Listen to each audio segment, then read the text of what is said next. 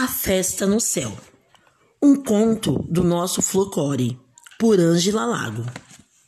Naquela noite ia ter uma festa no céu. Nós, os bichos sem asa, estávamos jururus de fazer dó. Aí imaginei, a tartaruga, logo a tartaruga, decidiu que ia ao baile. Até logo, disse ela, para o urubu rei. Vou indo na frente porque vou devagar.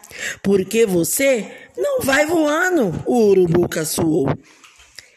É, vai voando. Os pássaros começaram a gozar.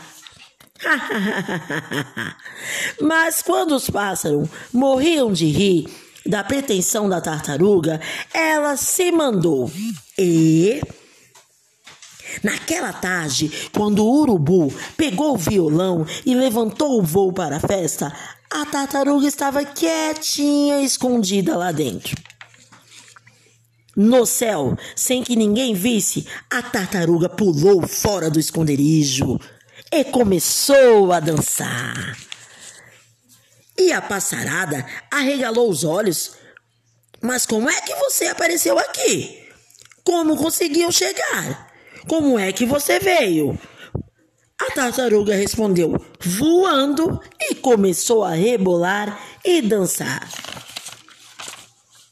E ela cantou, sambou a noite toda. Rebolou até o sol raiar. Depois tratou de encontrar um jeito de se enfiar de volta no violão.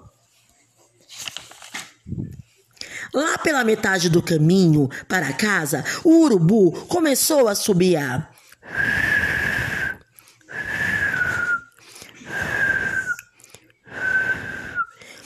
Um samba da festa.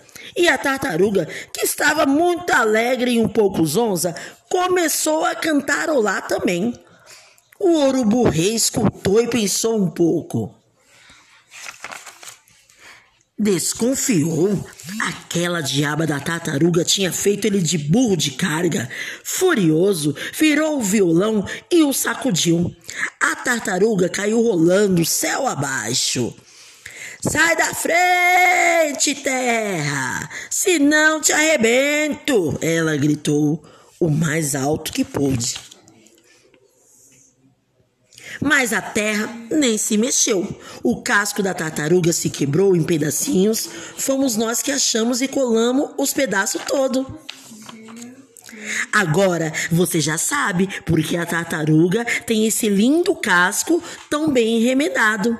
E se quiser saber mais sobre a festa no céu, pergunte para ela. Ela adora contar. Sim, Piririm, a nossa história chegou ao fim.